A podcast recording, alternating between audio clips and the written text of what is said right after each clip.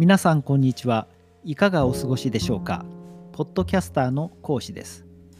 この番組ではさまざまな雑学トリビアを話していきたいと思います。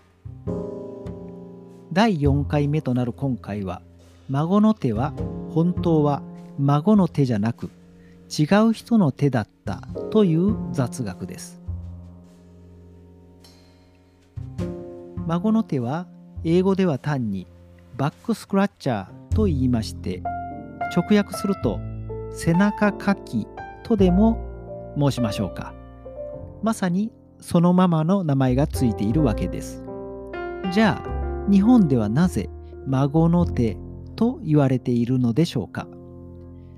孫の手のように小さく可愛い手を連想するから名付けられたのでしょうか。いえいえそうではないようです。ではまず孫の手についてウィキペディアで調べてみました。孫の手は通常長い棒状であるがその使用時すなわち背中と平行の位置にした場合先端が背中の皮膚におおむね直角に接するように曲げられており多くはその部分に切れ目が入っているため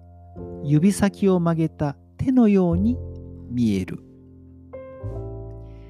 自分の背中に手が届かないことは人類共通の悩みであったことなどもあって世界各国で同様なものが用いられており手の形を模しているのもおおむね世界共通である。近年はそうした海外ものが輸入販売されることも多くなってきている。ということです。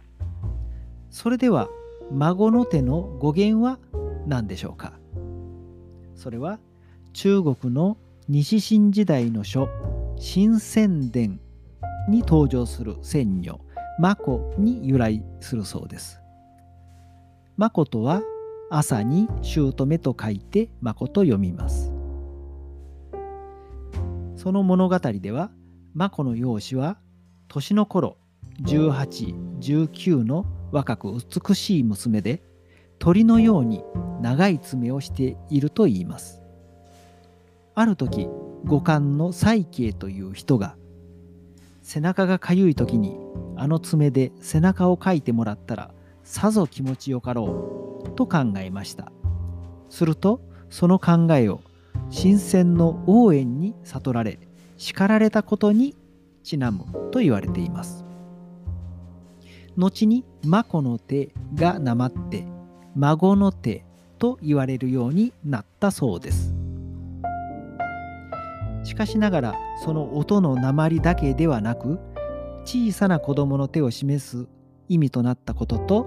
さらにはそうした孫による祖父祖母孝行をイメージさせつつ